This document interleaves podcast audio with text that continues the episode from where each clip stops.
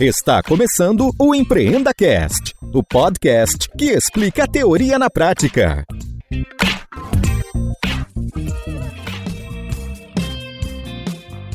Esta temporada tem o apoio do patrocinador Verity, uma empresa focada em transformação digital e pronta para te auxiliar nessa jornada.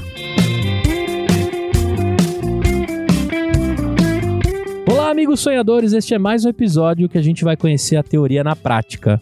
Estão presentes comigo na mesa do Empreenda Cast Léo Ferreira, Fala galera, beleza? Thiago Lima, Fala, meus queridos, beleza? Felipe Cereja, Fala comigo. Gabriel Sarmento E aí, galera? e Fábio Amado. Opa, galera. Muito bem. Hoje, hoje é só love nesse episódio. Por causa do Amado, gostou dessa ou não? Essa eu ouço desde criança, do pré-1. Muito bom, eu sou, eu sou péssimo de piadas. Olha só, a gente tá hoje, hoje. Hoje o assunto aqui é sério. A mesa tá pesada, não tinha nem como ser menos integrantes que todo mundo queria falar do, do tema, né? Pra deixar o Gabriel maluco com tanto de gente na mesa do Empreenda Cast, né? Tá de boa, passou. Tá bom, vai.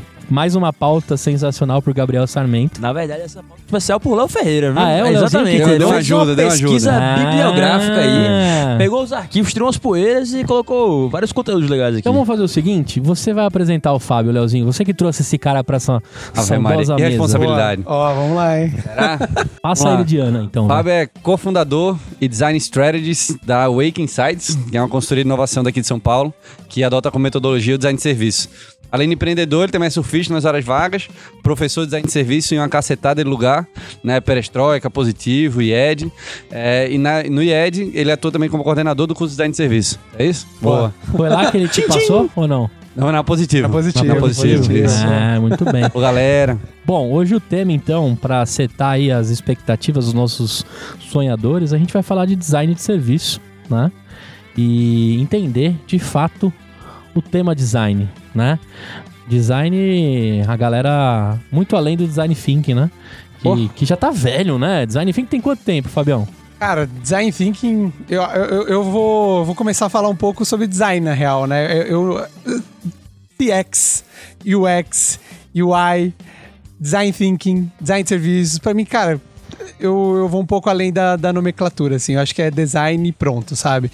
É, design thinking é uma coisa que tá aí, sei lá, ah, desde, desde a, da IDO, trazendo no- nos primeiros cases, lá na década de 90, então já tem, se não me engano, no final dos anos 80 ali e tal, então já tem um tempo é, legal no mercado, mas institucionalizado dentro das empresas é bem curto prazo, assim, Sim. tipo uns 10 anos no máximo, assim, aqui no Brasil, pelo menos, né?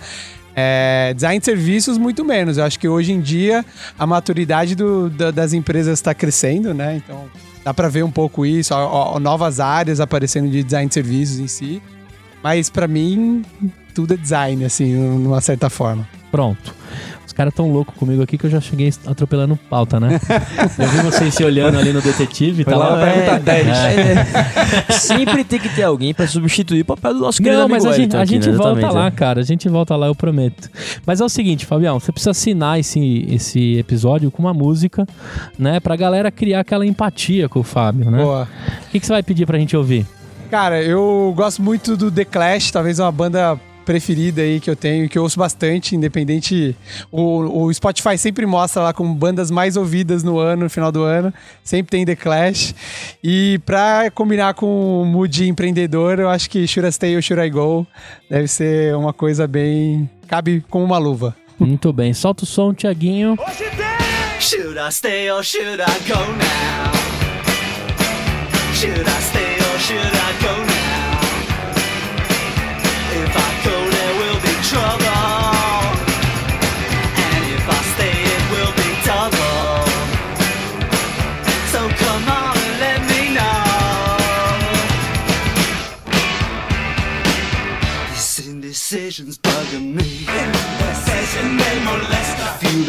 Pra começar, me disseram aí que nas suas aulas, nas primeiras aulas, você faz uma dinâmica em que cada um escreve três curiosidades pessoais sobre Te si. disseram, Me é. disseram, é. Eu não vivenciei, não.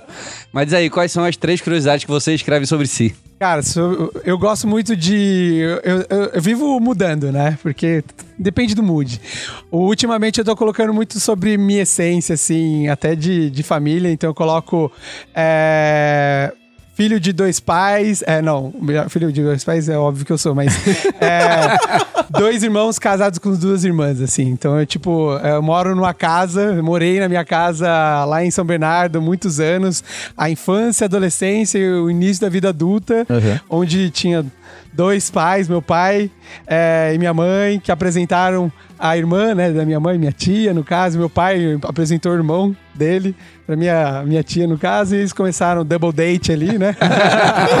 e todo mundo morou na mesma casa sempre, né? Então foram uma, uma casa com nove pessoas, porque cada um dos pais teve um casal de filhos, né? Que então, legal. tipo, sempre foi o albergue que a gente chama, né? Um double date é um double diamond, né? Convergir pra divergir, exatamente. Olha aí a piadinha. hein? Pegaram, galera? Genial, tipo, genial. Então acho que eu acho que dois irmãos casados com duas irmãs é uma, uma tag aí que eu acho legal. Outra eu gosto muito de falar de, de, de surf em si, né? Que eu gosto bastante de surfar, gosto bastante de ir pra praia. É, esse final de semana tem, então vamos, vamos, vamos lá aproveitar o feriadinho, né? Ah, e o terceiro, cara, eu acho que eu colocaria. É, Cara, eu, eu já coloquei várias vezes o termo, inclusive eu já ouvi em um de- dos podcasts de vocês, que é o labrador humano, sabe?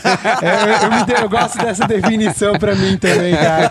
Eu, É gosto, tipo, sorriu pra mim, eu vou sorrir de volta, gosto do- de ficar perto das pessoas, não gosto de ficar sozinho, só não levanta a pata pra mijar, né? De resto, tudo acontece. Vamos lá, Fábio. É, enfim, como a gente falou aqui em off antes de começar, nosso amigo Léo é, re- realmente revirou o arquivo, né? Então ele fez pesquisas, pegou depoimentos, quase um, um arquivo confidencial aqui do Empreenda Cash.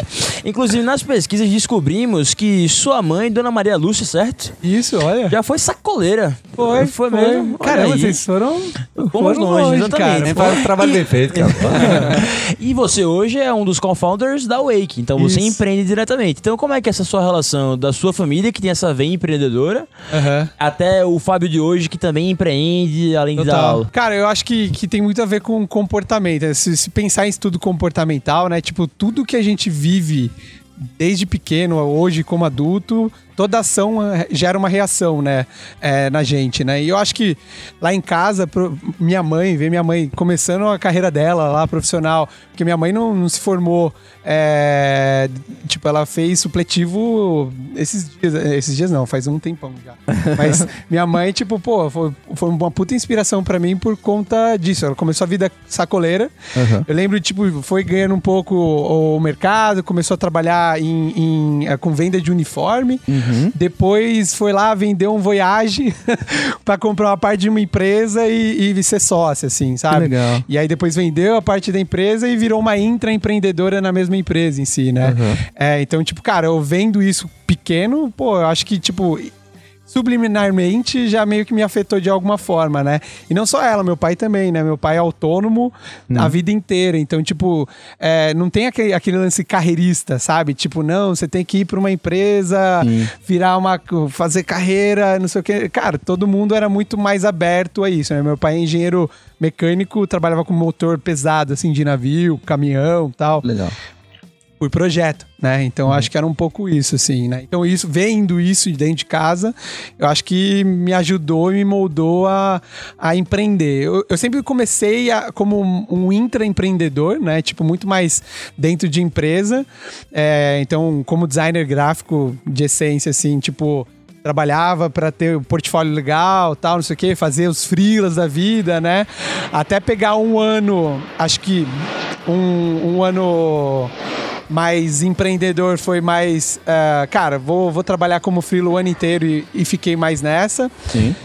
Depois voltei a trabalhar com, com design em si, enfim, é, mais para a parte estratégica e serviço, e aí até chegar o momento de abrir escritório, né? E aí foi o surgimento. A Wake veio três anos depois, mas ah, três anos antes da Wake juntar, é, se formar, veio de uma fusão de duas empresas que eu, que eu criei junto com meus sócios hoje, é, que era o Miui e a Optin, segmentos diferentes. E a Lúcia, é, ela se tornou uma da- sócia de uma das maiores empresas de uniformes do país. Então, será que a Wiki também vai fazer essa mesma linha de, de crescimento? Olha aí, hein? Cara, ó, pô, Olha não ia ser ruim, né? Não ia ser ruim. Não dá pra reclamar, Ah, não. Aqui eu ia ficar meio chateada, né? Será? Não, vamos, vamos Não, conversar, não, tamo vamos junto, conversar. a gente- Eu acho que tem mercado pra todo mundo. Mas por que não, né? Pô, seria bem interessante. Gostaria. Tem, temos intenções. Você falou da, da MIUI e da Opt-in, né? Que se juntaram Isso. na Wake Inside. É, e a gente viu assim, com a família empreendedora que você teve, não tinha como ser, ser diferente.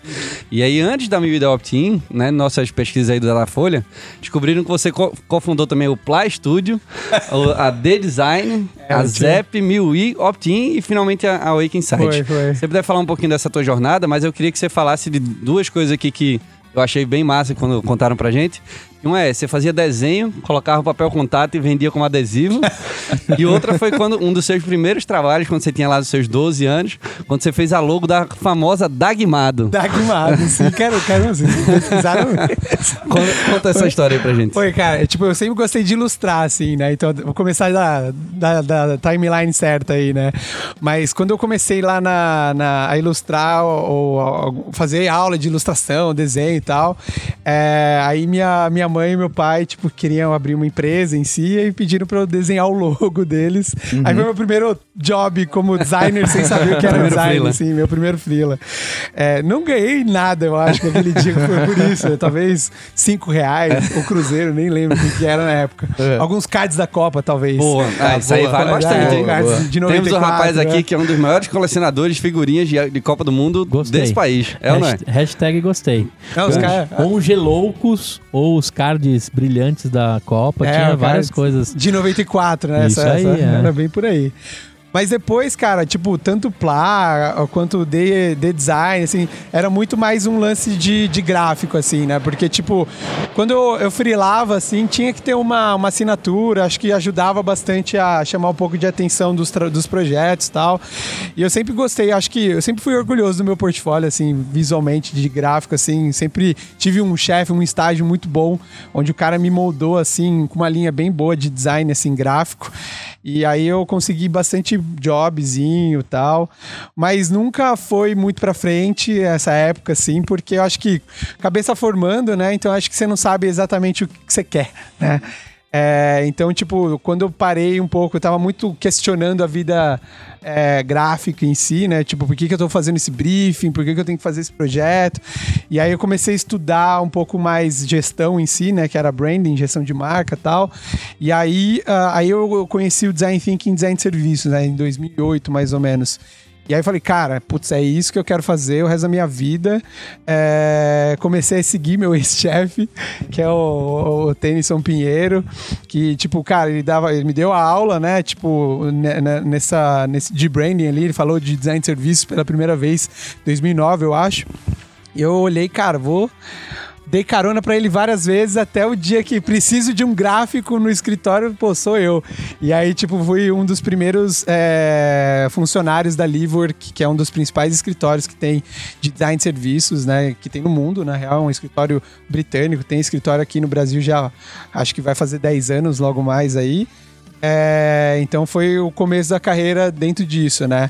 Me deu muita base, trabalhei um tempo lá, fui depois para Box 1824, que é uma empresa de pesquisa e Muito legal o inovação. trabalho dos caras. que, cara, pô, foi ótimo, me deu uma base de comportamento e futuro, que, que coisas que eu, que eu acredito bastante. É, e depois, quando eu saí, eu falei, cara, é agora que eu vou voltar a empreender, preciso. Saí não, fui saído, né? e eu falei, pô, melhor coisa, né? Tipo, o que aconteceu, eu falei, mano, vou, vou, vou tentar resgatar a vida flexível que eu tinha lá como frila, né? E vamos, vamos, vamos tentar fazer alguma coisa. E aí, muita gente dessa, dessa saída que a empresa é, teve lá na box tal. É, e foram uns amigos de um outro. De um outro. De uma outra. Não é, é uma pós, né? Mas era um curso que a gente fazia que era a ACE, Escola de Inovação em Serviço, que tinha, já, já, já morreu essa escola. É, a gente meio que se conheceu e começou a montar uma empresa em si, né? Era um coletivo, o MIUI, era muito mais aberto antigamente, de pesquisa, inovação em serviço e tal. E ao mesmo tempo, no mesmo ano, eu já fui para outra oportunidade de abrir a Optin com outros dois sócios, né? E aí vai o- três anos depois mil i, três anos de Optin depois, a gente viu que as duas empresas precisavam se conversar mais, se encaixar mais.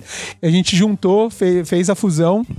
E desde então a gente é Wake. Então acho que tem acho que uns 3, 4 anos como Wake Insights aí, né? De, de pesquisa, comportamento, entendimento de comportamento para replicar tanto em processo quanto serviço em si, né? Bacana. Ah, engraçado, Fábio, a minha formação também é como designer, né? Eu fiz na, na SPM, mas o- a minha vivência é bem o oposto, assim, da sua. É, na verdade, eu entrei como no, no curso de publicidade lá, fiz um ano e meio e aí eu troquei pro, pro curso de design, né? Só que eu- desenhando é a coisa mais horrível do mundo, assim. Tipo, eu até no começo o pessoal falava, mas como que você tá fazendo curso de design? Você não sabe nem desenhar tal. Eu falava, gente, calma, não tem a ver com. né, eu não vou ser ilustrador e tal. E aí é muito engraçado que quando a gente vai chegando mais pra, pra parte final do curso, lógico que no começo a gente tem, né, cadeira de marketing e tal, mas quando a gente vai chegando mais pro final do curso, a gente começa a ter contato com, com essa parte de design thinking e tal. Aí eu falei, nossa, me achei. Porque até então eu era tipo, ah, beleza, web design, ok, modelagem 3D, tá bom, sei fazer animação, videografismo, mas eu realmente fui me encontrar mais quando eu fui é, encontrar essa parte mais do design estratégico mesmo, que não envolve tanto as habilidades como ilustrador, né? Não, e, e- é bem louco, né? Porque, tipo, vários lugares que eu vou, assim, falar sobre design, tipo, quando você fala o que, que é design, tipo, a cabeça da galera vai pra algo visual, assim, né? Ou é o bannerzinho, é, alguma coisa gráfica em si, ou é tipo aquela cadeira, o carro diferente Sim, e tal. sim. Então nunca vai como uma abordagem de trabalho, como uma lente de trabalho em si, Uhum. né? Então, tipo, a cabeça vai no, no visual mais tangível, assim, não no processo em si, né? De Sim. trabalho, né? É, a gente costumava dizer que se fosse pra sintetizar design, que é muito difícil, né? Mas você tentar sintetizar design numa palavra só seria projeto, né? Cara, uma palavra pra design, pô, eu fa- falaria pessoas, na real. Tipo, porque tudo em, é, a Bauhaus lá em 1919, quando trouxe o design pro mundo, foi sempre com a perspectiva de, ou melhor, a primeira escola de design do mundo, né? Sim. Trouxe com a perspectiva de, tipo, cara, eu crio qualquer coisa pensando nas pessoas que estão inseridas naquele contexto. Aham. Então eu vou criar um espaço pensando na pessoa que vai frequentar. Vou criar tipo uma arte visual em quem vai ver. É, vou criar um- um- uma cadeira em quem vai sentar. E pensar também nas pessoas que fazem parte do processo também. Quem é que vai desenvolver isso? Quem vai que entregar determinado serviço em, em si, né? Aham. Eu pensaria muito mais nisso, assim. Pô, mas isso não tem a ver com design thinking? Total. Design Sim. thinking pra mim é um, um rebrand aí, né? Tipo, uma reformulação, um resgate é, do que o design sempre foi, mas de um jeito, acho que, tipo, reembalaram pra, pra de uma forma extremamente assertiva, né? E que eu gosto bastante, justamente pra, pra, pra mostrar pro mercado o quanto o design é importante pra, como processo dentro das empresas, né? É, como processo de inovação, por exemplo, né? Como uma lente de inovação. É à toa que a gente tá falando desse tema aqui, mas não é à toa que o mercado tá trabalhando design thinking ah, tá quase, tipo, do- morrendo, Quase né? Como, é. como o Gustavo disse no começo e tal. Então, tipo, é, tem. Todo mundo tá falando sobre design, né? Então, acho que é muito essa perspectiva do processo, da lente de inovação, para fazer o entregar o diferente, mas sempre para pessoas. Né? Animal, animal. Os sonhadores que estão me Apareceu vendo... cereja! É, eu ia falar isso mesmo, hein? Vai lá. Que estão me vendo quietinho aqui, eu tô recebendo uma aula gratuita aqui com os maiores nomes aí do, do, do design, né? Eu também fiz meu dever de casa, vi que a Wake tá há mais de seis anos no mercado e já atendeu diversos clientes, né? É, na prática, o que, que vocês entregam para esses clientes? Legal. É, de, de, de forma prática, hoje em dia, mu- ah, cada, a gente entrou como uma empresa de design de serviços, queria trabalhar processo, serviço em si e tal. É, ou seja, construir a experiência de um usuário dentro de, uma, de um estabelecimento, dentro de um processo digital, de alguma coisa assim. Mas, cara, ultimamente a gente tem se especializado muito, muito, muito em pesquisas, assim, sabe? Então a gente a- apren- a- entrega bastante o que o o que o cliente pensa é, do, do, do nosso cliente, né? Então, o cliente final ali, o usuário em si, né? A pessoa que usa o determinado serviço, experimenta, seja digital ou, ou presencial mesmo, é, isso, toda essa entrega, o que ele pensa, como ele se comporta em determinado cenário, é o que a gente costuma entregar. Todo essa, esse aprendizado sobre o cliente final para os nossos clientes, né? A maioria das vezes. É, uma coisa que a gente costuma dizer é que todo serviço, ele é, é todo comportamento define serviço, o uso do serviço em si. né? Então, por exemplo, o Waze. A gente sabe que o Waze serve pra gente pra desviar trânsito, né? Mas o Brasil é um dos poucos países no mundo que usa pra desviar da lei seca, né? O cara que criou o Waze lá em Israel achou que, tipo, ia ser usado de uma forma negativa, entre aspas, né? É, tipo, cara, não, ele não pensou nisso. Então, o comportamento do usuário que definiu o uso daquele serviço em si, né? Então, eu acho que é muito importante cada vez mais a gente saber qual que é o comportamento é, das pessoas perante ao uso de determinado serviço, processo ou produto, para eu conseguir é, deixar ele muito mais assertivo, mais redondo ali no final. E um serviço mais assertivo quer dizer que gera valor, se gerou valor, vai tipo vai, vai ser usado constantemente, vai dificilmente vai gerar alguma barreira que o cara vai ficar puto, não vai querer usar mais. Então, é sempre importante pensar nesse tipo de coisa. né?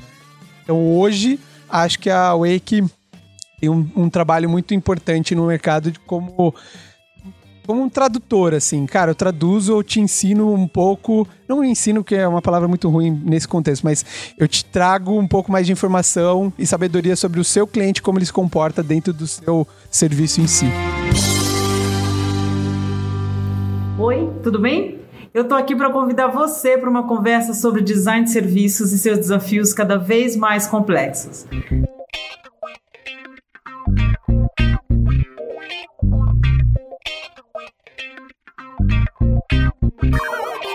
Queria até fazer um paralelo, se, se eu puder. Hoje a gente usou, aprendi design thinking para traduzir, né, é, funcionalidades sistêmicas para os usuários que queriam utilizar. Então, na empresa qual eu estou hoje na Sul América, a gente usou bastante design thinking, ferramentas visuais, para fazer essa tradução. E isso, cara, é, nos aproximou muito mais é, a eles. Então, a gente conseguiu fazer soluções mais próximas ao que eles gostariam de usar do que, do que modelos antigos é, de levantamento de requisitos e, tudo mais. Assim, foi interessante. Isso, o, até vivemos um momento de experiências total, né? Que é impossível quando você fala de Nubank, você não falar dentro do que os caras inventaram a roda, o que eles entregam de experiência, né? É, a gente brinca também, um slide muito comum que eu mostro pra galera para explicar o que é experiência, é o frasco de ketchup, né? Alguém pensou no design daquele frasco, mas um cara pensou na experiência de virar o frasco do Cabeça de ali. ponta cabeça, tal, que é mais usual, etc. E também tem aquele slide clássico do que o design pensou de um caminho, mas do que o usuário faz, né? Que às Sim, vezes sim. passar pela grama. Acho que são slides bem batidos quando a gente fala de experiência. E a gente vive um momento que, na verdade, acho que a experiência sempre teve presente, todo mundo queria a experiência, só que acho que ninguém colocou o foco da luz para esse tema, né? Acho que o Léo aí deu, quer complementar? Não, ia, ia pegar isso do, do- da experiência que você falou e pegar esse, esse slide clássico do, do caminho, né? Do, que, que a pessoa faz. O que é que você projeta, o que, é que a pessoa faz. É, Isaac, um dos sócios lá da Kiva, ele costuma dar muito esse exemplo é, quando se fala sobre isso. Que normalmente quando você, é, você vê uma praça sendo projetada aqui em São Paulo, em qualquer outro lugar, a praça está lá em obra e de repente ela aparece. Então estão lá os bancos, está lá o caminho, está lá o jardim e tal. No Japão, o jeito de, de projetar praças é totalmente diferente. Eles simplesmente fazem um gramado no espaço que tá lá e deixam. E a galera começa a andar. E de repente os caminhos começam a ser marcados. E a galera, ah, é aqui que o pessoal usa. Então eu vou começar a construir a praça por aqui. Então é totalmente diferente do que a gente tem, aquelas praças bonitinhas, assim, arquitetonicamente falando. Elas Isso. podem não fazer nenhum sentido pra pessoa que tá usando, assim, sabe? Porra, eu não queria um banco aqui, eu queria um banco ali. Eu fico vendo meu filho brincando no parquinho, por Isso. exemplo. É nessa hora que o engenheiro tem taquicardia, né? Porque ele tá tão acostumado em fazer as coisas com começo, meio e fim e projetado, quando a gente vem com a experiência, quando a gente vem com o design e quem faz é o usuário, já começa as primeiras guerras na sala, né? E aí vem o lance de- das quebras de bloqueio. O formato do design thinking possibilita muito isso. Até para você poder viajar na maionese dentro do que você tá pensando, né? E aí, o, o paralelo que eu queria fazer é assim: eu acho que a experiência sempre existiu, só que a gente nunca deu atenção necessária para isso. E aí precisa vir agora alguém dando experiência num carro elétrico, que desde 74 já tentaram fazer carro elétrico, aí deram experiência. Um cara que pegou lá o jeito da gente ouvir música, botou experiência e virou o que virou desde 2001, né? Que acho que é a cena clássica que ele tira lá o iPod que prometia mil músicas, etc. Mas eh, me parece, cara, que a gente vive um momento de a gente vai dando foco nas coisas e quem, quem tá mais esperto para dar é, luz naquilo se dá bem, né? Então, dentro da, do que você vê no Nubank, etc. Como é que você vê isso quando você pega uma empresa que de repente está até fazendo algo de algum tema, mas às vezes só, só tá querendo alcançar o que ela não conseguiu fazer durante 100 anos, às vezes. Não sei se você tá pegando muita empresa antiga quando você entra com a Wake. A minha pergunta mais é no sentido assim, cara, como é que você vê uma parada que existe há muitos anos, que os departamentos até sabem o que tem que fazer, mas precisa alguém lá dizer, cara, começa a olhar com isso pra, com carinho que vai dar certo, sabe? É, eu acho que é muito louco, por exemplo, as empresas, eu acho que elas antigamente, elas foram muito centradas nelas mesmas, né? Tipo, eu não fazia pensando muito no usuário em si, né? Óbvio que, que eles pensavam em como eu projeto um serviço, tem que pensar no, no como o usuário vai usar tal, enfim. É, mas eh, hoje em dia a gente tem muita informação e a oferta tá muito grande também no mercado. Então, tipo, a oferta tá tão grande é, e a gente com acesso a tanta, tanta coisa e tanta informação em si faz com que a gente consiga, a gente vai ter, as empresas começam a procurar, tá, preciso me diferenciar, me sobressair no mercado que está completamente saturado. E aí aquilo que era antigamente exclusivamente de, de grandes empresas, que era, por exemplo, um banco, nunca quer educar financeiramente o seu cliente, né? Então, não até hoje, né? Uhum. Até o Nubank aparecer e, cara, obviamente que eles ganharam muitos usuários, não só com o, o gatilho do cartão de crédito de graça, mas, cara, eu aprender como eu tô consumindo, aonde eu tô gastando, pra mim é a maior sacada que fez todo mundo querer, por exemplo, todo mundo não, mas quem tem um- uma conta no Bank é porque consigo ver o extrato bonitinho. E não é, não é à toa que as grandes corporações começaram a migrar, começaram a comprar, é, contratar, criar experiências que fizessem mais sentido para os próprios usuários. Porque, cara, se não for gerar valor para eles, eu tô ferrado. Tô fadado a, a meio que um banco morrer é difícil, porque é muito rico, mas, é, mas tô, tô fadado a, a falhar ou perder um- uma, uma leva muito grande a longo prazo de usuários, né? É, a- a- cara, a gente entra muito em empresa tradicional. Vocês trabalham ah, na Sul América, né? Que Tem 124 anos de idade. Exato, e que tem, tipo, um negócio que é pautado muito é, num canal que é extremamente tradicional, que é o corretor. É, então, tipo, você pega o- os corretores de, de seguro, por exemplo, cara, como é que você muda a lógica mental deles para se adaptarem no meio digital? Sim. Como é que você pega um corretor que, tipo, produz sei lá quantos seguros num, num, num ano, que é coisa pra caramba, ganha todas as, as, as, as campanhas de incentivo que, que, que vocês oferecem ali, mas como é que eu tiro ele do, do modo tradicional de vender seguro daquela forma? Ou melhor, como é que eu falo pra esse cara que, cara, é o seguinte, logo mais vai cair uma, uma lei aí da SUSEP que vai me permitir vender diretamente. E se você não, não gerar valor para o seu cliente que, que você vende o seu seguro, fica muito difícil você continuar existindo, né? Então eu acho que tem muito um lance de educação também aí, né? É, eu acho que as empresas hoje em dia, se elas não estão espertas em relação ao quanto eu gero de experiência ou como eu, eu provenho uma experiência mais é, satisfatória e interessante para o usuário, provavelmente elas vão acabar meio que falhando com isso. E falhando, consequentemente, podem morrer. Não a Sul América, porque é gigante, mas um, um corretor que vende bastante, que produz bastante, provavelmente pode acontecer isso com ele. Então, mas a gente sabe que o táxi não morreu, o Uber, né? Porque, tipo, cara, é, tem taxista que re- re- repensou o jeito de oferecer o seu Sim, trabalho, seu sim. serviço em si. E corretor, cara, querendo ou não, vai depender muito de muito usuário ainda que precisa, que depende dele. Eu quero ouvir, eu não quero comprar errado, né?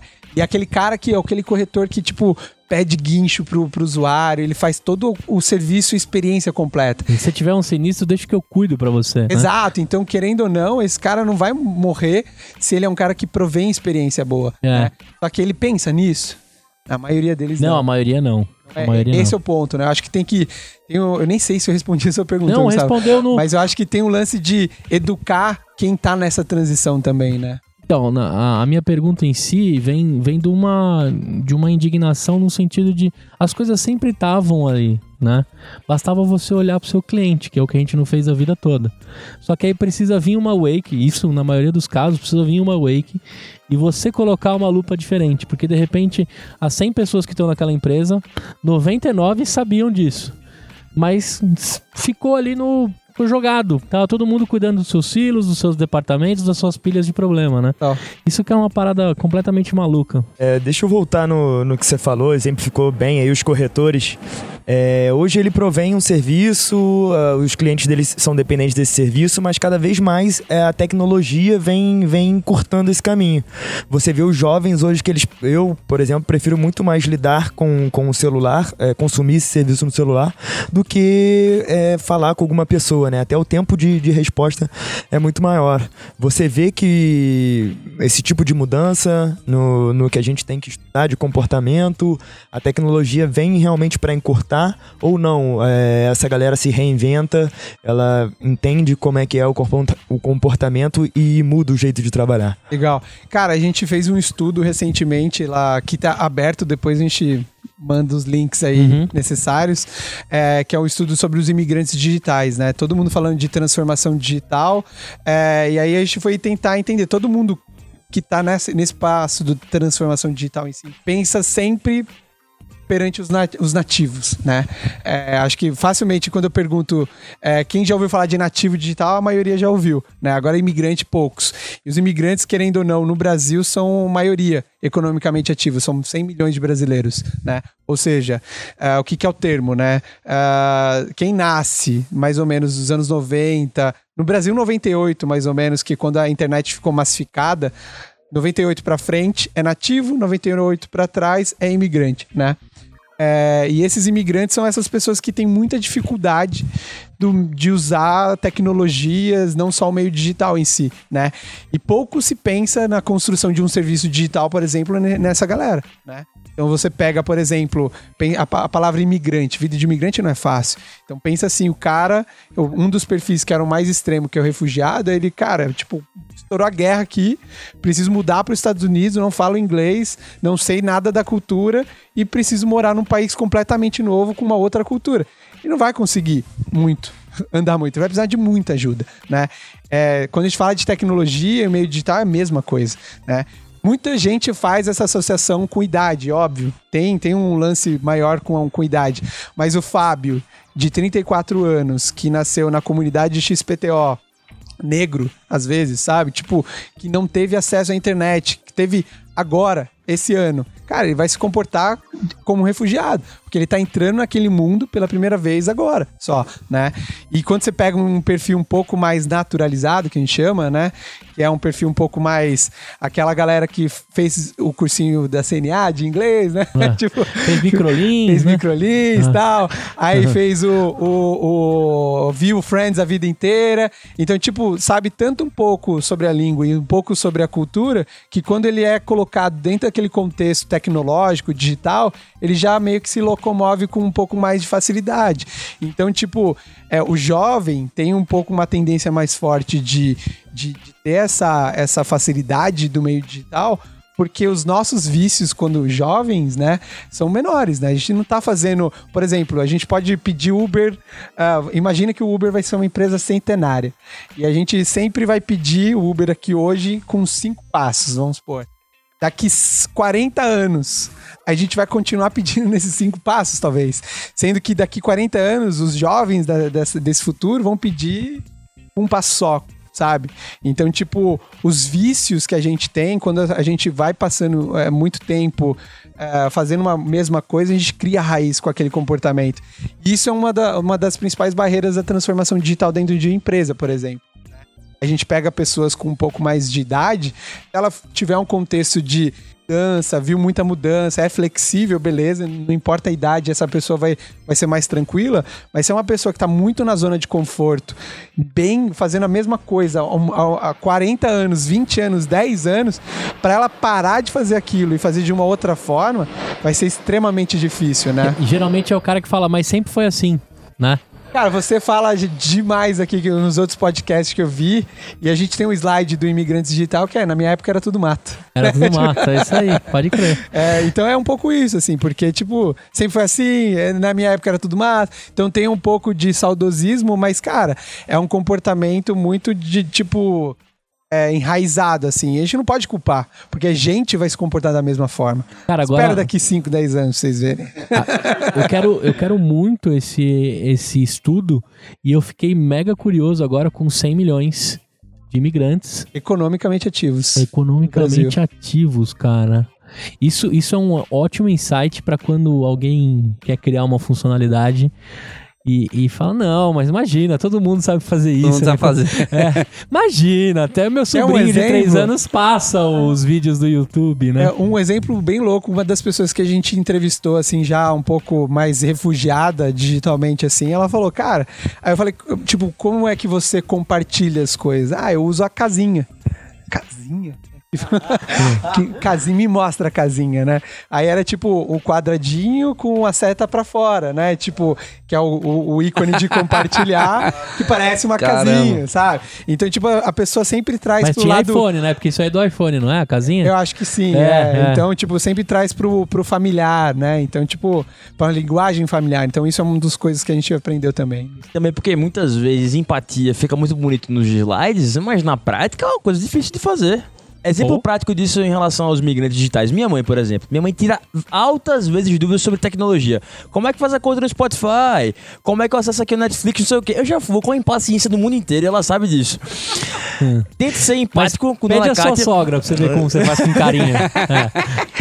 Mas eu não consigo justamente por conta disso. Porque, tipo, pra mim é algo muito mais fluido, muito mais acessível. Intuitivo, exato. Ótima palavra. Intuitivo ter acesso a esse tipo de informação, esse tipo de conhecimento. Enquanto eu não tenho essa empatia em si de lidar com uma pessoa que claramente não é da mesma geração que eu e que não tem o mesmo repertório que eu. Quantos anos você tem? Quatro. Você é um nativo digital. Você depois dos 90 e... Cinco. Tá 95, pertinho. tá pertinho, mas... Mas viu o Zidane, imagina, viu o né, Zidane da Folha. acabar com a gente É. 98. Nossa, nem fala, velho. Chega, deu uma azia aqui. Só de lembrar esse jogo, pelo amor de Deus. Jogou muito, jogou muito, né? é. Ajeitando o meião, mas enfim. Mas o. Não, o meião é 2000. É, bem- bem depois, é. 2006, É, 2006, né? 2006. Mas o. Mas, por exemplo, isso é um comportamento muito de nativo. O nativo ele não tem a paciência pra lidar com, com quem é imigrante, porque ele não viveu os dois mundos. Você não, tipo, ouviu internet de escada, ou até pegou, mas meio, bem no fim. Imagina, É. vai esperar meia-noite pra entrar na internet, É, nem fudendo. não, talvez não vivenciou isso. Ou, por exemplo, você talvez antes. eh, Cara, você não sabia como era o. Sabe, na minha época era mato? É. Então você não viu, talvez, como era sem internet, entendeu? Então, tipo, o nativo, por não ter feito parte dessa transição entre os dois mundos, ele não consegue traduzir. Para um, pra um, pra um, um imigrante que precisa de ajuda com mais clareza, porque pra você é mega intuitivo. Como é que você não sabe pedir um Uber? Como É assim? óbvio, né? É Tá- óbvio né? Mas pra quem consegue fazer, fez parte desses dois mundos, já vira, por exemplo, naturalizado, que eu considero todos nós aqui anos 90 e tal, é, a gente tem mais facilidade porque a gente viveu esses dois mundos, né? Então acho que aí fica muito mais fácil de explicar direitinho e tal. Pra quem precisa de entender um pouco mais como usa determinada tecnologia ou mundo digital, entendeu?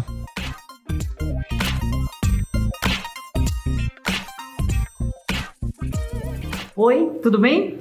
Eu tô aqui para convidar você para uma conversa sobre design de serviços e seus desafios cada vez mais complexos.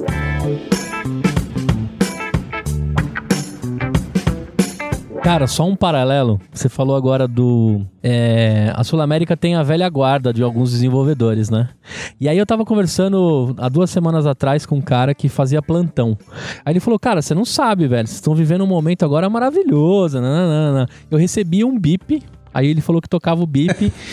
é, tal função do software tal deu problema. Aí ele ligava numa central, o cara falava, ó, o seu software deu problema, você precisa vir aqui. Eu vou pedir um táxi pra você. Aí o cara pegava o táxi, ia lá, arrumava o problema em produção. Aí ele foi contando isso, eu falei, cara, mas como assim, velho? Ele falou, é, cara, você já é da época do e-mail. O correio eletrônico, quando a gente queria passar a mensagem... Correio eletrônico, é. É. Cê- cê- Isso. Você vê da, da onde o cara é, como ele se refere ao Isso. e-mail. Não, aí ele falou o seguinte: você escrevia. Não sei se vocês já viram aquele envelope que tinha como você colocar o departamento e as coisas. Hã? E você também lacrava o envelope, ele ser usado várias vezes. Pra mim, aquilo era um jeito diferente de fechar o envelope. Pra mim, eu sou. Aham. É, pra mim também. Eu sou de 87. Ele falou: não, cara, aquele envelope era o seguinte: você colocava o departamento, a mensagem, colocava ali dentro, e um boy interno pegava e levava na caixinha do cara que você queria passar a mensagem. Cara, Se você quisesse fazer um hack, aí ele falou: se você quisesse fazer um hack, você, você mesmo ia lá na caixinha do cara e botava na frente. vida louca. Isso, pro cara ler, pro cara ler a sua mensagem primeiro. Aí eu falei, cara, você tá brincando que era assim? Ele falou, que cara, pensa, era assim, velho, não tinha o lance do e-mail, era, era o bip que a gente tinha. Aí eu fiquei pensando, cara, nós estamos na Nutella total da parada. E, pô, Hoje você dá suporte de casa, né? Se Você só vem trabalhar aqui se você quiser, né? Quiser fazer amigos, ter contato com humanos, porque você consegue fazer tudo do seu trampo da sua casa. E aí, cara, mesmo eu sabendo um cara que transitou por isso, né? Mas eu sou da época que eu joguei Campo Minado, que já era animal, né? O Pokémon, que Bom, foi, né, revolucionário.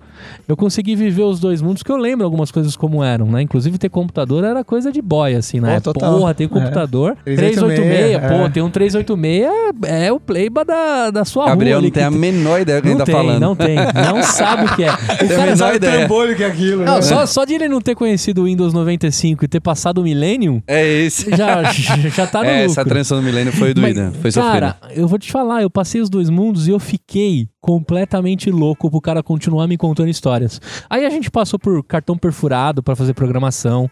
Meu Ele pai me- trabalhou com isso, cara. É, Cara, ele tava me contando como fazia ap- apurações do IBGE, que você fazia o. como se fosse o. como chama? O gabarito. E aí vamos contar voto de sexo. Aí todo mundo vinha, as, caixas, as fichas que entravam, contavam o sexo. As fichas que não entravam no gabarito, não era. E aí o cara refazia de novo as outras. Eu falei, meu Deus do Meu céu. pai começou com velho. isso, velho. CPD da Universidade Federal de Pernambuco, Centro de Processamento de Dados. Cara, Era isso. legal, Aí cara. ele explicando, eu, ele, não, eu comecei a trabalhar com, com computação e tal. Eu falei, como é que era? Ele, não, a gente pegava um papel. Eu falei, ixi, começou errado, como assim? Toda história vai num papel. Cara, isso é muito doido. E eu só entrei nesse assunto pra dizer que mesmo eu tendo passado os dois momentos, né? O, disque, o disquetão pra mim já era uma parada meio velha. É, Né? pra mim também. E sei lá, eu sou da época do, do vírus da vaca louca, né? Que, que você apertava lá o move, né? E, o... e aí você vai passando por tudo isso e você fala, cara, mesmo assim, imagina o meu pai mais pra trás. E não teve essas paradas, que não teve contato. Hoje o tiozão no celular, que mesmo com a minha impaciência também, sendo um cara que passou pelos dois mundos, né? Que celular também era uma coisa que só na música dos Nacionais, né? O seu Nike, o seu celular era, era coisa de, de, de quem era boy. Eu não consigo chegar com meu pai lá e explicar direitinho. Eu preciso falar pra minha esposa. Meu, explica pra ele, porque não é possível que o tiozão não sabe abrir o WhatsApp, né? E a gente é muito crítico com isso, cara. Mas se você for voltando, é o maior pecado que a gente comete, cara. A gente vai sofrer disso. Era É, esse- a gente vai ser é imigrante. verdade. A gente é imigrante por idade, mas a gente vai ser deslocado por alguma tecnologia do futuro logo mais, cara. É. Pensa assim: vocês usam aqui é, assistente virtual? Tipo a Siri, Alexa. Bem pouco eu. Então, É. tipo, Eu tenho muita dificuldade. então, na real, acho que no Brasil é muita gente, é pouquíssima gente que usa, todo mundo tem dificuldade. Mas pensa assim, logo mais, cara, isso aí a gente vai estar, tipo, a a gente vai cortar completamente a interação, isso é uma tendência grande de serviço, inclusive digital, que, cara, não vai ter botão mais pra você escolher, você vai falar tudo que você quer e já, já vai ter arrumado tudo que você quer, entendeu? Se eu quero fazer compra, comprar na internet, me compra aí, eu só tô olhando e, e vou dialogando com a máquina, entendeu? E, cara... Depois nem falar mais você vai precisar, né? É, tipo, é, é mais Rede futuro neural. ainda, Isso. é, total. Então, tipo, o lance é, se você não tá acostumado a falar com um assistente virtual, é melhor começar.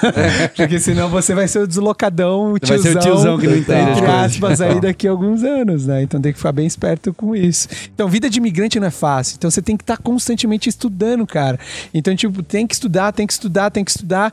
E as empresas não pensam um pouco isso em como educar ou ajudar a educar a pessoa.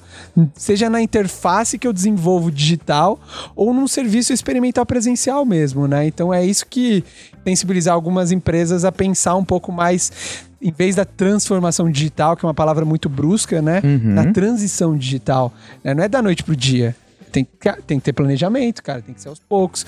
Todo mundo pensa no usuário, mas e meu usuário interno? Se a Sul América tem sei lá quantos mil funcionários, pode ter certeza que a maioria é imigrante.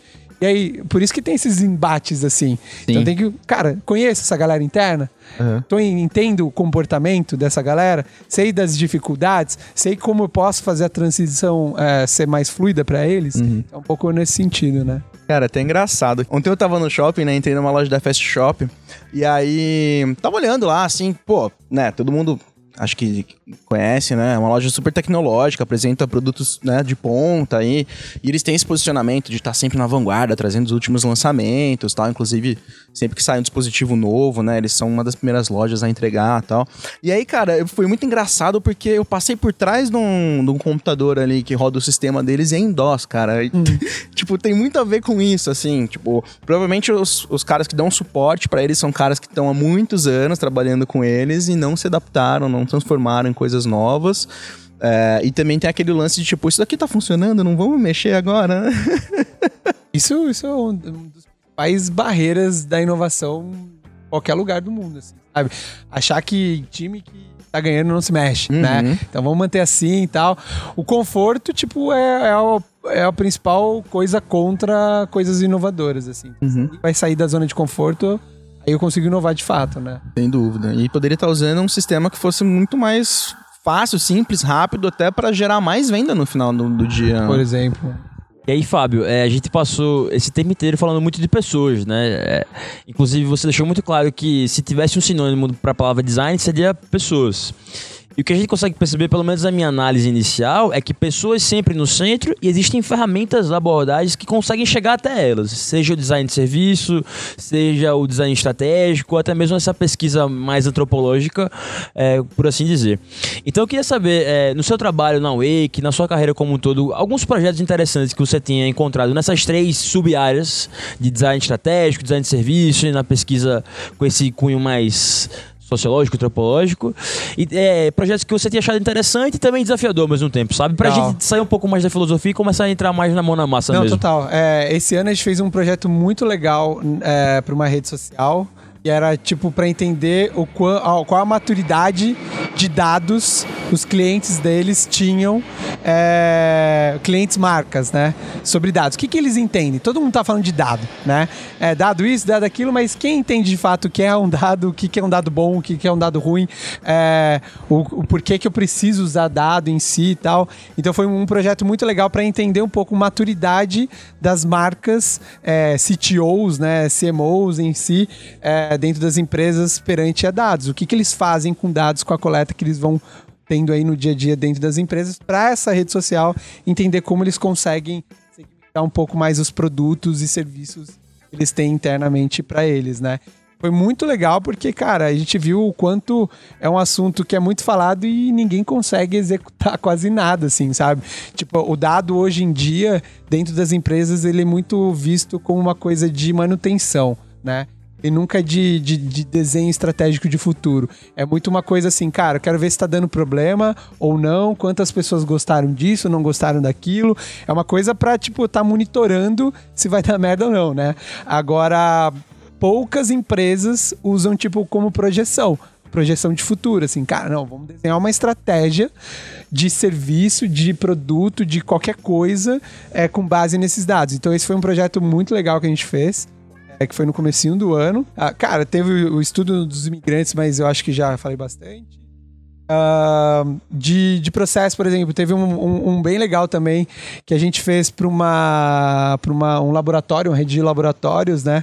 Porque eles queriam entender um pouco quem é o perfil dos principais clientes que vão no laboratório é, de, de coleta, de, de, de exames em si e tal. Eles queriam entender como eles poderiam melhorar a experiência de cada um desses é, clientes que frequentam o mesmo espaço de formas completamente diferentes, né? Então, é, por exemplo, uma gestante, né? Apontando aqui pro pro Léo, que vai ser papai logo mais. Falta pouco, hein, É, Léo? Pouco. Você já não nasceu com o lançamento desse episódio. Rapaz, Bem-vindo ao mundo, Lucas. Já vamos começar a deixar, cara. Já, vai, já prepara, né? É. Saudades, filho. Já já eu tô em casa. Já manda um... Nossa, essa Que foi de volta pro futuro Imagina? total, velho. Mas então, por exemplo, uma gestante frequenta um laboratório de uma forma mais tipo feliz, mais empolgada, mais é, na maioria das vezes, né? Não nem sempre. É, você pega um, um idoso, provavelmente já frequenta de uma com uma um- um- muito mais um cliente mais frequente, vai lá direto, tal. Já Aí- curte uma fila de um banco é, diferente. exato. né? E você vai, às vezes, uma pessoa que, cara, tá sem paciência nenhuma, tá ali pra fazer o negócio matar rápido. Então tem vários perfis, né? Então a gente entender um pouco cada um desses perfis com uma pesquisa presencial, observação, ver como as pessoas frequentam, conversas com quem recebe, com quem, é, com quem recebe, no caso, funcionários daqui, daquele, daquele laboratório. Pessoas que, que clientes mesmo, de fato, para observar e conversar com eles o que, que eles interagem, como eles interagem, o que, que é fazer exame para eles, entender um pouco sobre isso, para dali então pensar juntos com aí um pouco mais ah, workshop, colaboração, cocriação, trazer um pouco mais de ideias de como a gente pode melhorar a jornada de cada um desses perfis, né? Então, quando a gente fala muito de design de serviços, né? É, é, querendo ou não, é usar a abordagem do design, do design thinking, que é centrada nas pessoas, é, trazer um pouco das ferramentas que essa abordagem tem, que são mais visuais, que me ajudam a organizar um pouco mais a informação de uma forma fácil. Mas quando a gente fala de design de serviços, é tá, eu vou colocar a lente do- da experiência, do serviço. Então, todas as ferramentas que eu vou utilizar nesse projeto, elas precisam trazer a lente do serviço em si. Então, cara, vamos desenhar a jornada aqui do começo ao fim de determinados perfis. Vamos entender as dores que esses perfis têm dentro dessa jornada. Vamos entender possíveis oportunidades que a gente pode eh, trazer de melhoria. E aí, cocriar, trazer o- oportunidades, ideias que possam melhorar aquela experiência e, de fato, trazer, entregar algum, algum tipo de, de, de serviço que realmente mude a experiência daquele usuário em si naquele serviço, né? E aí, por exemplo, para um ouvinte como eu, que tô começando agora a lidar mais com esse assunto do design é, e começar a emergir nesse universo de fato, qual seria a diferença do design de serviço para o design estratégico, por exemplo? Já acabou de citar qual seria o conceito basicamente do design de serviço, essa visão um pouco mais ligada, um pouco não, totalmente ligada à experiência, mas ah, o design estratégico em si, como é que ele é na prática? Cara, o, o estratégico para mim ele é uma coisa muito mais, é, uma visão muito mais holística é, do que o design pode propor para as empresas. Assim, holística no sentido de, tipo, cara, pensa no drone assim. Se eu tô aqui no chão, que é o design de serviços, vamos supor, eu subo o drone e eu consigo ver o design de serviços, design de interação, consigo ver o gráfico ali, consigo ver negócio, consigo ver, cara, tudo que está compondo um serviço, um negócio é, em si. Acho que o design estratégico é isso, né? É, é trazer, tipo, novas abordagens, novas metodologias, fazer com que eu aprenda um pouco sobre tecnologia, sobre design thinking, design de serviço, sobre é, mundo digital, sobre futuros, sobre hunting, sei lá, qualquer assunto. Então é uma visão mais holística, assim, sobre o todo, né? Então estratégico é eu entender um pouquinho de cada, não de forma profunda, né? Entender um pouco de cada para saber o que, que eu posso acessar para a construção de um projeto em si, né? Então, por exemplo, lá no IED, onde a gente tem uma pós de design estratégico. Então, o design, de- a, a- pós do design estratégico, ela tem vários módulos de várias temáticas diferentes, né? Design de serviços é tipo um módulo de, sei lá, X horas, né? É uma coisa de todas. Quando eu vou para o design de serviços em si, eu pego esse módulo expando numa coisa muito maior, né? É, em um ano, por exemplo. Então, o estratégico é uma uma visão holística, mais estratégica, né? E o design de serviços é uma coisa muito mais pontual à experiência e serviço em si. Cara, agora você falando, você entrando nas empresas, a primeira coisa que eu acho que é um pecado é que as empresas não gastam nem a grana para fazer o desenho das personas, né? Se constrói um monte de coisa sem olhar as personas. Você falou bastante aí dos perfis, dos estudos. Então, às vezes a gente vai começar alguma coisa nas empresas aí, até na mesma que eu trabalho, a gente costuma pensar em design, né? Mas também se colocando no corpo de algumas pessoas. Aí a gente vê o valor de você fazer um trabalho de personas, né? Nos canais que tá e etc. Isso já é um pecado, que acho que toda empresa, quando teve o boom da internet que tinha que ter um site, todo mundo tinha que ter personas agora, né? Para saber com quem tá se comunicando. É um pecado que poucas eh, se ligaram nisso. Graças a Deus, as que contratam a Wake, né? Acho que é o primeiro trabalho que vocês fazem é de personas. E aí, outra coisa que eu fiquei aqui pensando, o japa da Toyota em si, quando fez lá a parada do Lean, tinha, um, tinha bastante de design no conceito do japa. Assim, eu tô falando, pensando e falando. Por quê? Quando você faz o Gemba, né, que é uma das, das estratégias lá, do, das ferramentas do Lean, você de fato vai ver com seus olhos as coisas como acontecem. Então você vai lá observar o comportamento de quem faz alguma coisa repetida ou não, né? No Japão ele tem outras aspirações, né? Que os caras também fazem, apontam e falam, que aí o, o nível de falha que você tem, eu esqueci o nome dessa técnica, no Shinkansen lá, que é o trem bala, todos os operadores não falam com você enquanto tá as movimentações de trem, porque todos os pontos que ele faz, ele repete, para que ele garanta a excelência da execução e o cérebro dele também entenda o que ele tá fazendo. Kaizen, né, eu acho. É Kaizen que Acho que chama? É, mas aí algum, algum ouvinte que já leu Toyota de trás pra frente ou a metodologia japonesa vai falar. E aí quando a gente fala de desenhar as jornadas, de ver os momentos felizes, né? No Lean tem um monte disso. Só que não com uma roupagem de design, cara. Eu queria uma opinião sua assim, nos contrapontos com o Lean. Eu tô pensando e falando, tá? Não, eu não estudei isso. Eu peguei aqui da Eu já, já li coisas sobre Lean, sobre Agile, sobre qualquer outra metodologia ou mindset, né? De trabalho diferente assim. É, e eu, cara, uma coisa que cada vez mais eu, eu, eu, eu fico pensando é por que taxar nomes, assim, sabe? É, se, se tinha um pouco de design no Lean, beleza. Eu acho que eu também acho que Aham. tem, sabe? Mas é, sou eu um designer que vou puxar muito mais pro lado do design do que o cara que faz Lean e vai falar, cara, tem uma coisa de Lean no design, você não acha? Sabe? Ele vai, ele vai fazer o olhar o contrário. Tem. Então eu acho que, tipo, de uma certa forma, é, é, tem um pouco tudo isso, mas quando a gente fala de uma abordagem como design, é, o- e é foco nas pessoas, essa abordagem, ou seja, qualquer projeto que eu vou tocar, eu vou sempre escolher ferramentas, um processo que, que pense nas pessoas que fazem parte daquele contexto. Abordagem Lean é tipo, cara, eu vou olhar para ferramentas e processos que vão me ajudar a otimizar um pouco mais Hum. esses recursos. E Matou. a abordagem ágil vai falar que, cara, eu vou olhar para as ferramentas e processos pensando em eficiência é, e, e resposta a curto prazo dentro de projeto. Então, se a gente olhar com uma lente de, de lente, né? tipo, com, com esse olhar de abordagem em si, eu acho que a gente consegue é, entender um pouco mais as diferenças que cada uma delas tem. E sempre o diferente vai ser aonde? No mais fácil, que é a ferramenta.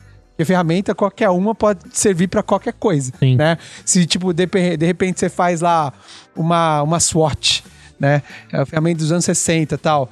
Pô, eu posso super pegar num workshop de tipo de cocriação e fazer um, um aquecimento lá com uma SWOT dentro de um contexto. Vamos discutir aqui fortalezas, fraquezas, só pra gente aquecer um pouco antes de começar a gerar ideia, por exemplo. Então eu posso usar uma ferramenta emprestada de outros, outros campos, né? O lance é esse, né? Tipo, é justamente pegar ferramentas, é, só que usar dentro da lógica e da abordagem da lente de trabalho que você está usando. Se é do design, é pensado nas pessoas, né? Legal. Isso, isso ressalta o quanto startup mistura tudo isso e consegue fazer com excelência, né? Sim, A- O total. startupeiro, ele, ele passa por diversos frameworks, diversas ferramentas para conseguir... Ao mesmo tempo. Ao mesmo tempo, né? Isso é legal, de mostra o dinamismo da parada também. Tal, e, e- e o o startup tem isso porque, cara, não é uma empresa, na maioria das vezes, ainda grande, gigante. Tem, ah, ainda não tem um processo não teve que criar bu- uma burocracia específica. Porque, cara, também empresa grande sem burocracia Isso. não funciona. Tem que ter burocracia. Então, como ela burocracia ainda. tem boas intenções, Ah, né? tem boas ela só foi mal burocracia, é executada. de- É, é ela tem que pe- ser pensada nas pessoas, Exato. né? Ó, não é burocracia, é Departamento de Prevenção ao Trabalho. Tá certo. Pode ser desse jeito também. Mas o ponto é, a startup ainda que, que tá meio que livre ainda aos poucos de determinados processos, né? Ela tem mais liberdade para testar tudo que ela quer testar. Só que pode ter certeza que hoje você vai lá no Nubank que tem, sei lá quantos mil funcionários já, cara, já deve ter um monte de, de processo específico travando. Só que pô, como eles surgiram pequenos, com uma outra abordagem, uma outra mentalidade, obviamente essa galera já, já tipo, pode ter um processo que trava, mas é um que trava pouquinho, às vezes, né? Mas não deixa de travar, às vezes, né? Muito bem, cara, o papo tá maravilhoso, hein? Gabriel já, já largou de mão porque a gente destruiu a pauta dele, Desistiu já. desistiu. É, você comentou das grandes empresas, né? Da burocracia e tal. E pegando um contexto de grandes empresas, design thinking, como a gente falou, né? Buzzword, né? Tem gente que considera que é a salvação, tem gente que fala que tá morrendo, etc, etc. No... Sempre tem ame ou odeie. E aí muitas empresas acham que ser mais inovador, fazer design thinking é... Vamos conversar que todo mundo botar post-it na parede. É o, clássico, né? É, com certeza a gente já viu em zilhões de apresentações aí, fundos de post-it e tal. É, como é que, que você vê no mercado separar isso? Quem que faz algo assim realmente legal ou quem tá só colocando post-it na parede? E quem que vai além do tipo, ah, estou fazendo algo de design thinking? Quem traz design estratégico? Quem traz design de serviço? Ou como, como é que o pessoal tem feito isso? Cara, isso, isso é muito importante, porque eu acho que, por exemplo, é, quem fala que design thinking tá morrendo ou que não dá certo é porque provavelmente teve uma experiência extremamente negativa com, com a abordagem em si, né? Foi É, um imigrante, talvez, que não teve a sua transição digital. É, eu acho que não foi nem o, o, a- o cara, o, o imigrante como usuário da sessão ali, do workshop específico, né? Que é o momento, o best-seller do Design Thinking, é o workshop de cocriação, né? É, então, tipo, é o que as pessoas mais fazem e tal. E, e talvez não foi bem facilitado. Talvez a empresa que contratou ou, ou a pessoa que liderou não tinha tal, tanto conhecimento sobre o que, que poderia fazer, não, não consegui não conseguiu usar as ferramentas certas para aquele momento, né? E essa experiência ah, negativa faz com que qualquer pessoa, ser humano, que tipo, cara, já, já cria uma barreira, né? É, pô, já fiz, não deu certo, sabe? Eu acho que um jeito de medir empresas que têm sucesso com isso é, é- é o quanto elas têm clientes de longo prazo, sabe? Porque, tipo, cliente de longo prazo é, é, é mais do que provado ah, que conseguem, tipo, gostam e estão enxergando uma relevância na entrega de determinada empresa que faz isso, né? Então eu acho que, tipo, a gente, por exemplo, tem um- uma concorrente da Sul América aí que a gente tá trabalhando cinco anos junto com eles, né? Uma de seguradora. Então, cara. Porque é- essa relação de longo prazo é está gerando valor para eles. Então, acho que várias empresas no mercado conseguem entregar esse tipo de coisa. Seja só com workshop de design thinking, seja com um processo inteiro estratégico ou de design de serviços. Então, eu acho que é um pouco isso, né? É, então, gerei, entreguei um resultado que gerou valor e que de um resultado assim que de fato eu vou conseguir olhar e tirar aquilo do papel, né? Porque se não for isso, não for entregar e tirar do papel, a maioria das empresas vai falar: ah, não funciona para nada. Então, vou engavetar isso e pronto, sabe? E aí isso já é um resultado que não gerou valor para eles, né? Oi, tudo bem? Eu tô aqui para convidar você para uma conversa sobre design de serviços e seus desafios cada vez mais complexos.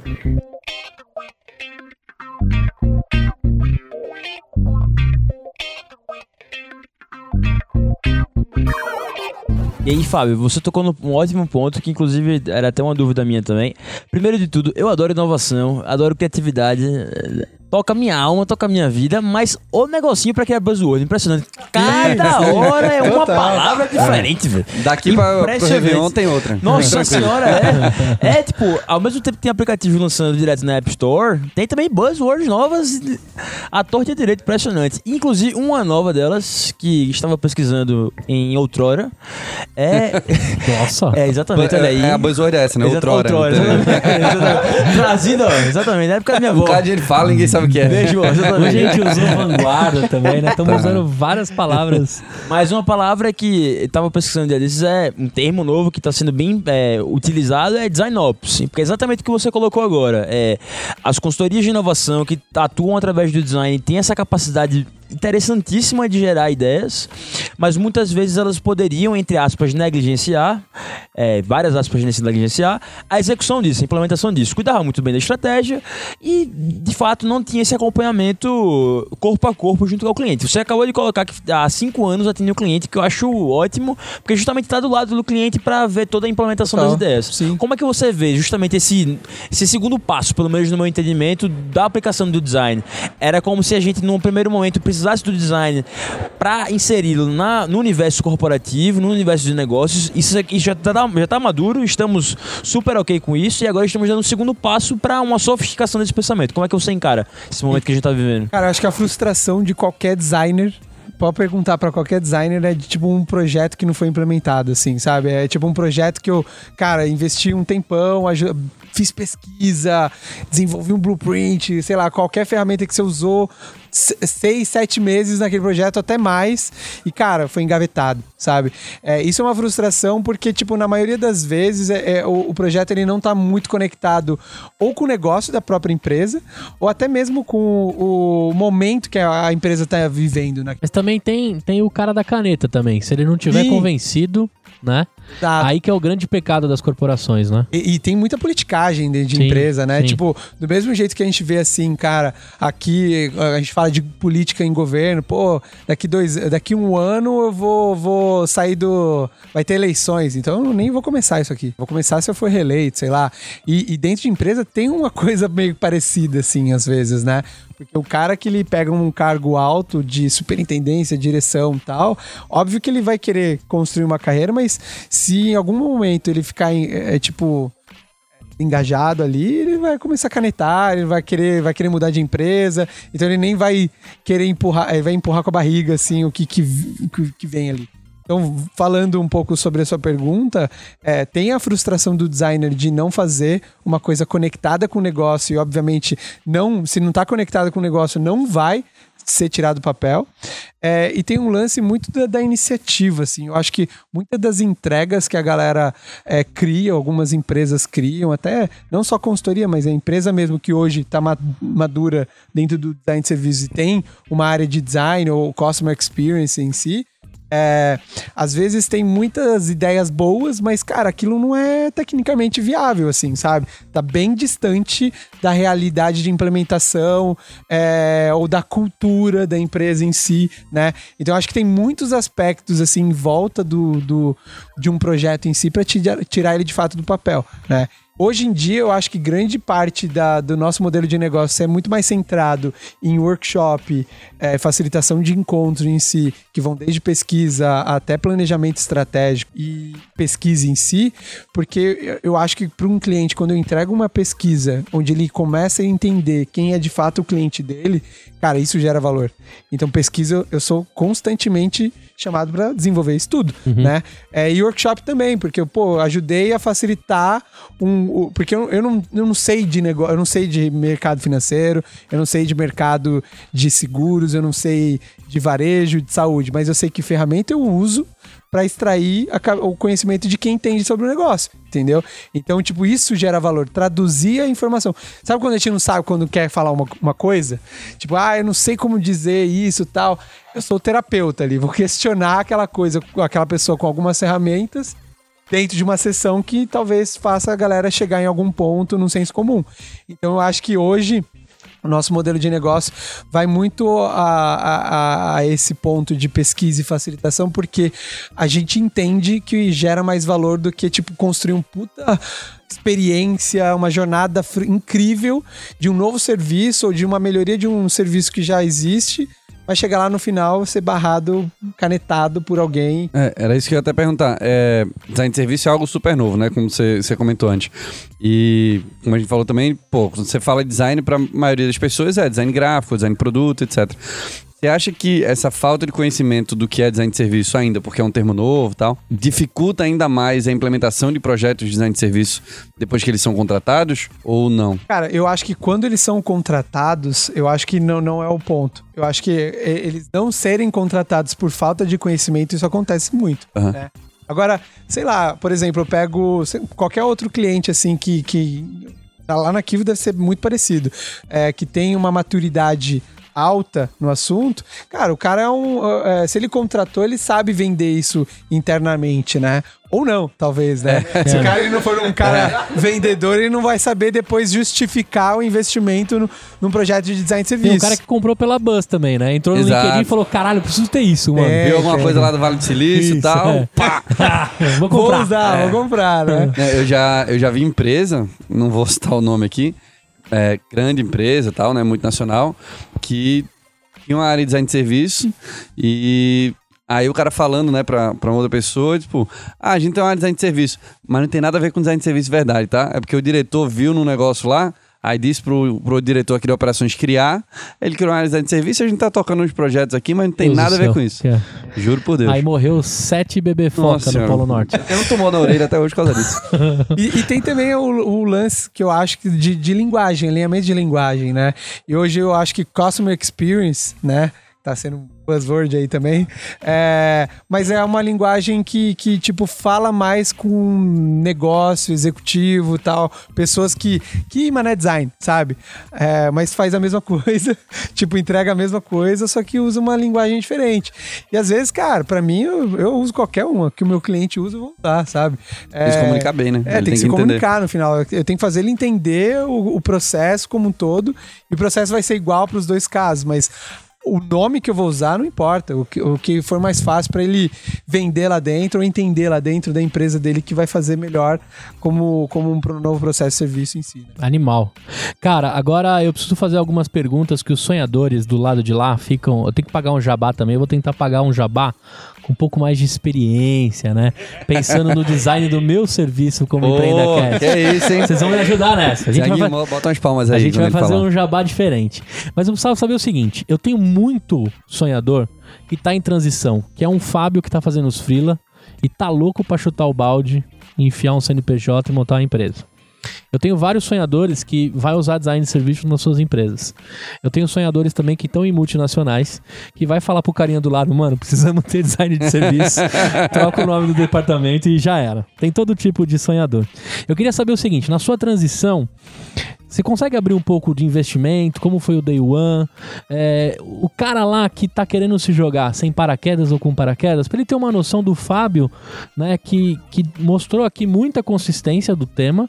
Não é à toa que o, o- na hora que o seu, seu nome apareceu, o Leozinho colocou assim: é, não precisa continuar, endosso, endosso a necessidade deste mito Verdade, gravando com a verdade. gente. Daqui a pouco a cervejinha eu pago. Ô, Isso aí, isso aí. O cara fez os- o, design do seu serviço em si, foi fantástico. A, venda. Queria do- eu, tá doido?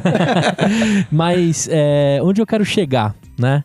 Conta pra gente, pro cara que quer se jogar, dá um pouco de inspiração, como é que foi o Day One. Conta um pouquinho disso, que os nossos sonhadores querem muito ouvir sobre isso, depois dessa aula de design de serviço que a gente teve. Cara, eu, tipo, quando a gente começou a empreender, né, tanto antigamente eram duas empresas, né, MIUI e Optin, até virar Wake, né, como eu falei.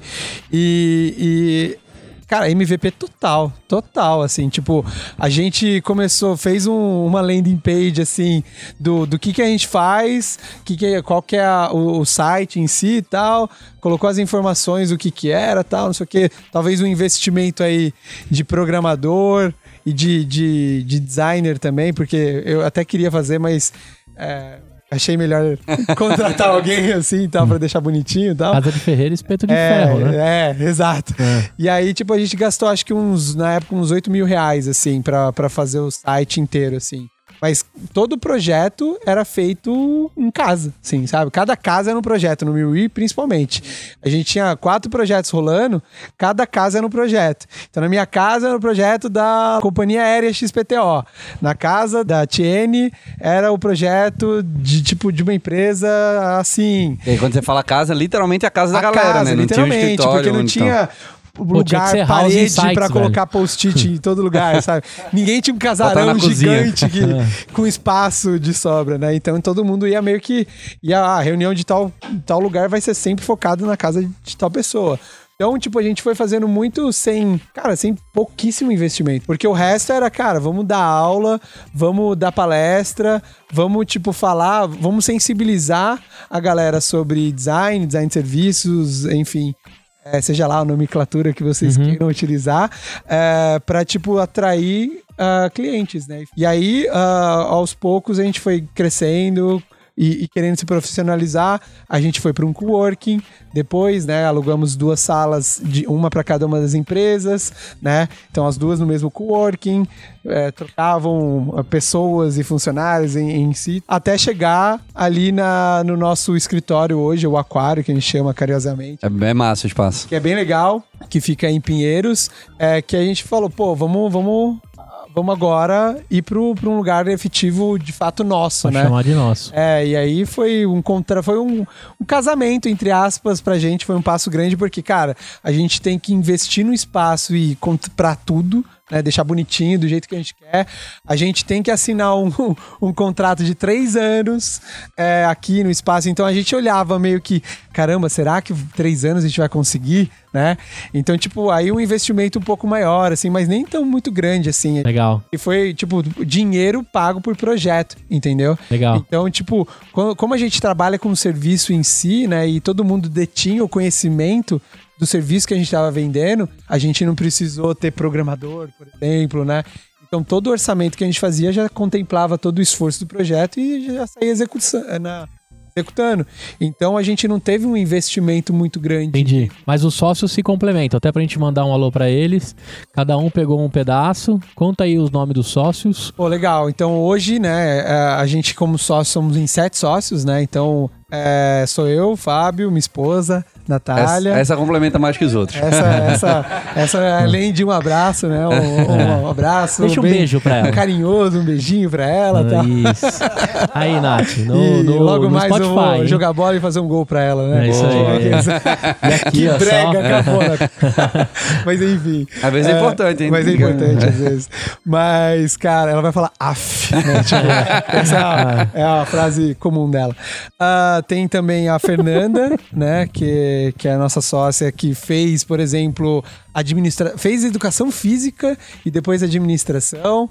Tem o Marcos, design gráfico também. Marcos Paulo é, fez design gráfico, é, é sócio também hoje nosso, trabalhou comigo na Livor. Ah, tem o Jonas. O Jonas, ele é um cara, cara, um HD humano, assim, tipo, qualquer informação ele já sabe, assim, já leu a matéria, já, já decora. Então, todo o material de estudo que a gente precisa, pergunta pra ele que ele já sabe algum dado sobre tal coisa, né? O cara que não pode morrer, né? É, exato, né?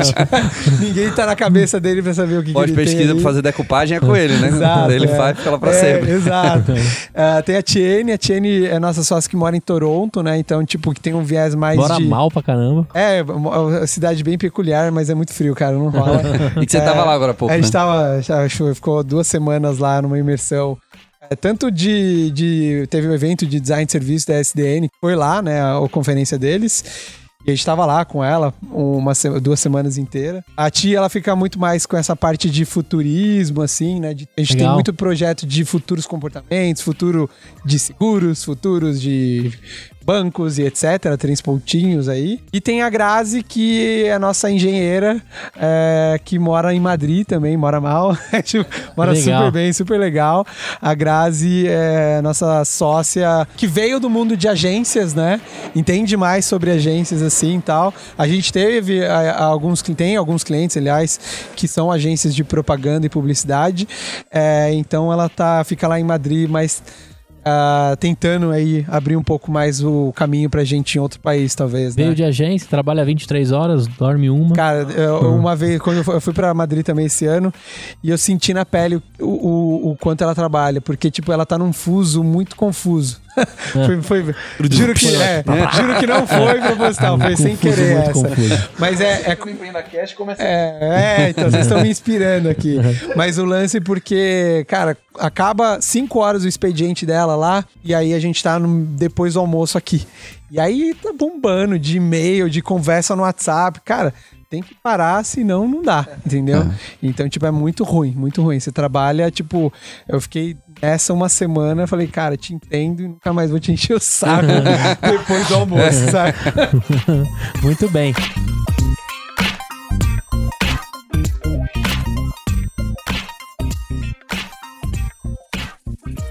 Oi, tudo bem? Eu tô aqui para convidar você para uma conversa sobre design de serviços e seus desafios cada vez mais complexos.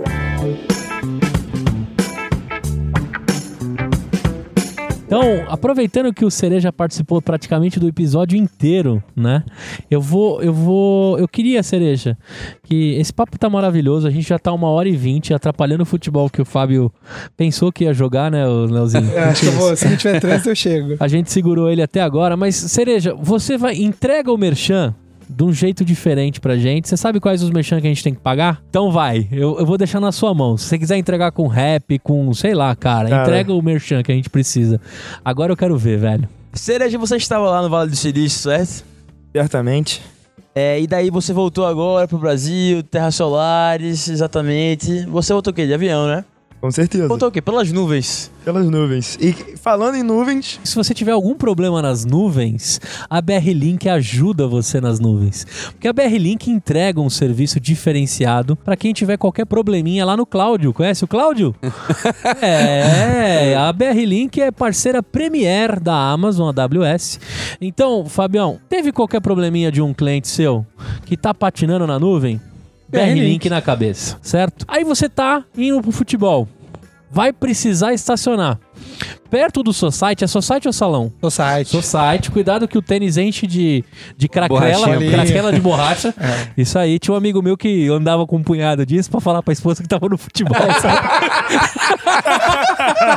é verdade, eu não vou falar o Não nome dele. fala o nome, senão tem que mas ele andava com, ele andava com craquela de Society. não seja Fábio. É isso aí. Mais um relacionamento acabado. Isso, isso aí. Não, não, eu vou preservar o nome dele.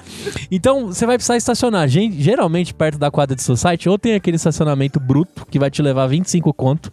Pra Vai. você ficar 40 minutos, ainda os caras vão te botar no gol. Vai ser foda.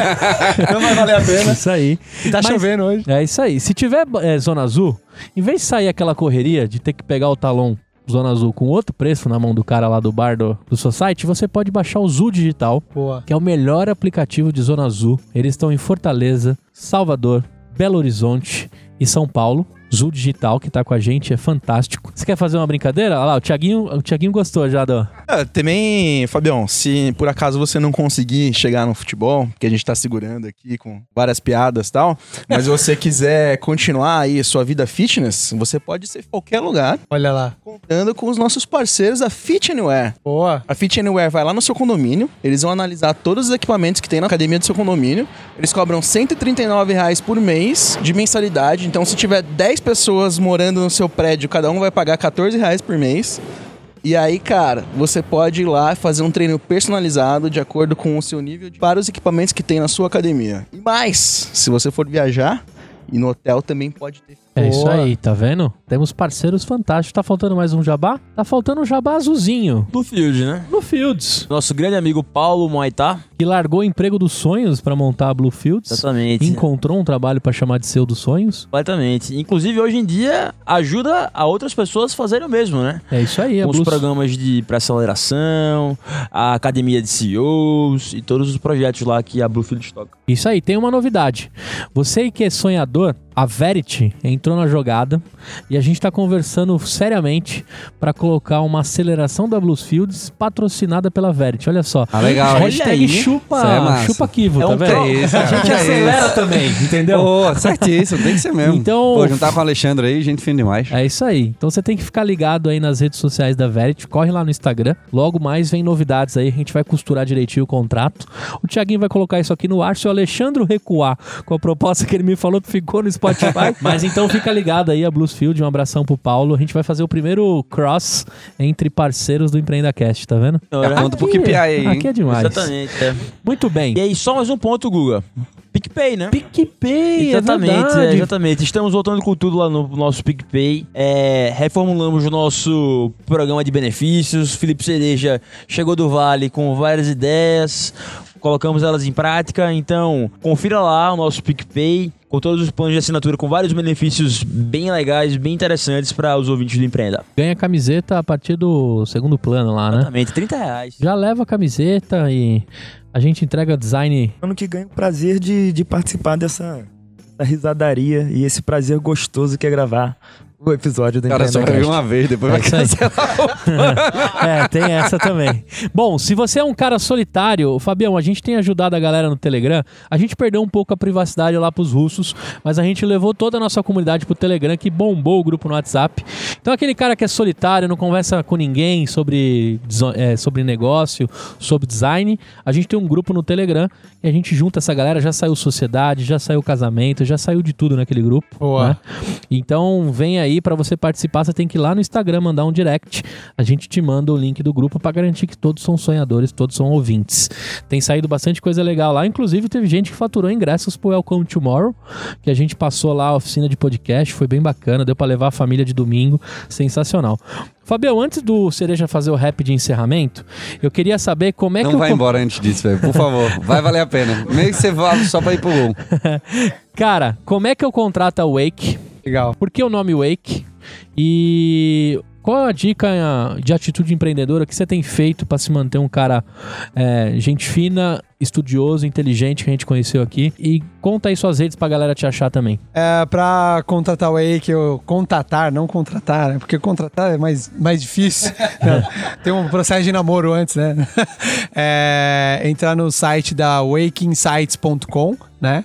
É, ou arroba Wake Insights na, no Insta, no Face também. Todas as redes. Todas as redes aí. É, nosso, pode ser um dos nossos 22 seguidores do Twitter, né? Não tem muita gente lá.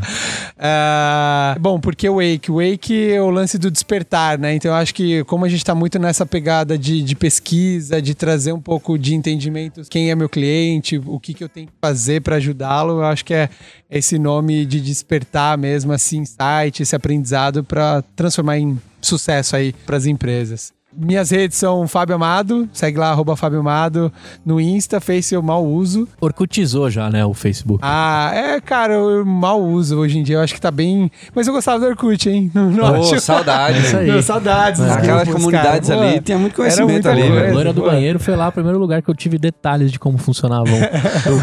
A comunidade, eu tenho medo da loira do banheiro, né? Ah, sim.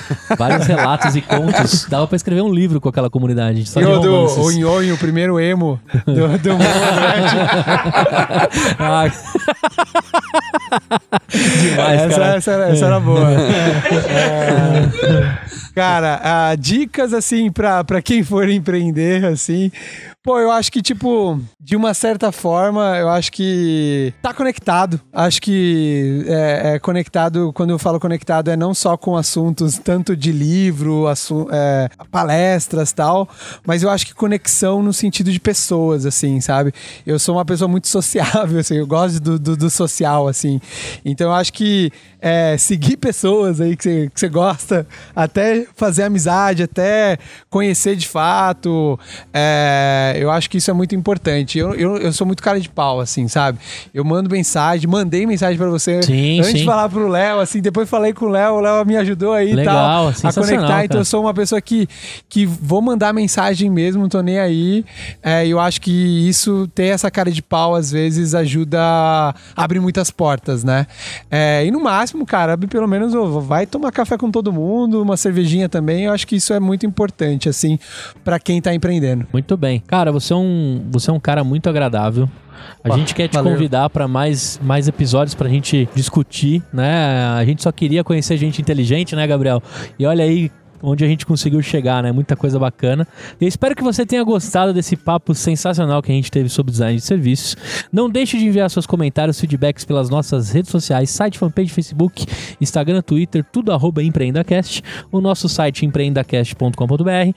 Me adicionar lá no LinkedIn, é só procurar Gustavo Passe, agitador de inovação, que eu vou morrer com esse cargo. Foi o cargo que me levou em vários lugares e eu amo isso. E a minha esposa brigava comigo, tá vendo, amor? Eu falei que um dia ia existir o agitador de inovação. Você viu quando ele foi falar com a mulher, ele chega e falou mais baixo, né?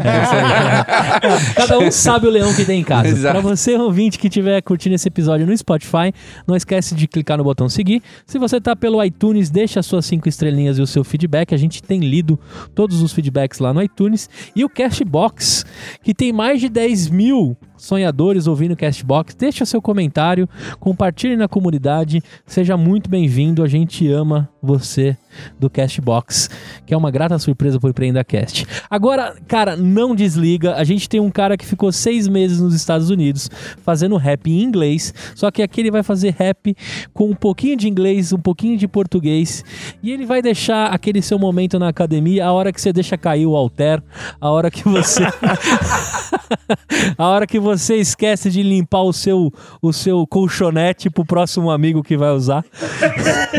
vai lá, cereja, deixa, de... Ah, Fábio, muito obrigado. Valeu, obrigado Desculpa vocês, te cara. ter que colocar esse rap no seu episódio. Imagina, cara. Mas vai ficar pra Eu sempre. acho que é um privilégio do episódio. Eu me sinto nem honrado. Eu tô honrado com One, isso. two, mic check. No Brasil tu bebe vinho, no Uruguai tu bebe wine. Sonhadores, meus amigos, hoje a aula é de design. Nossa senhora. Tá bem funk isso aí, hein?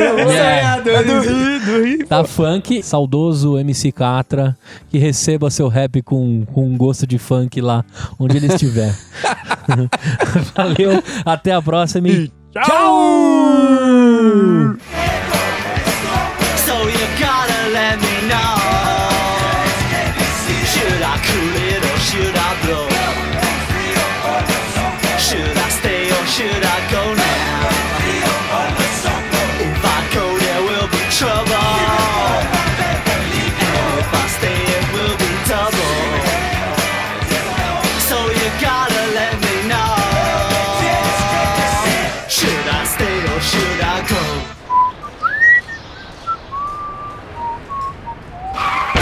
Crash Produtora.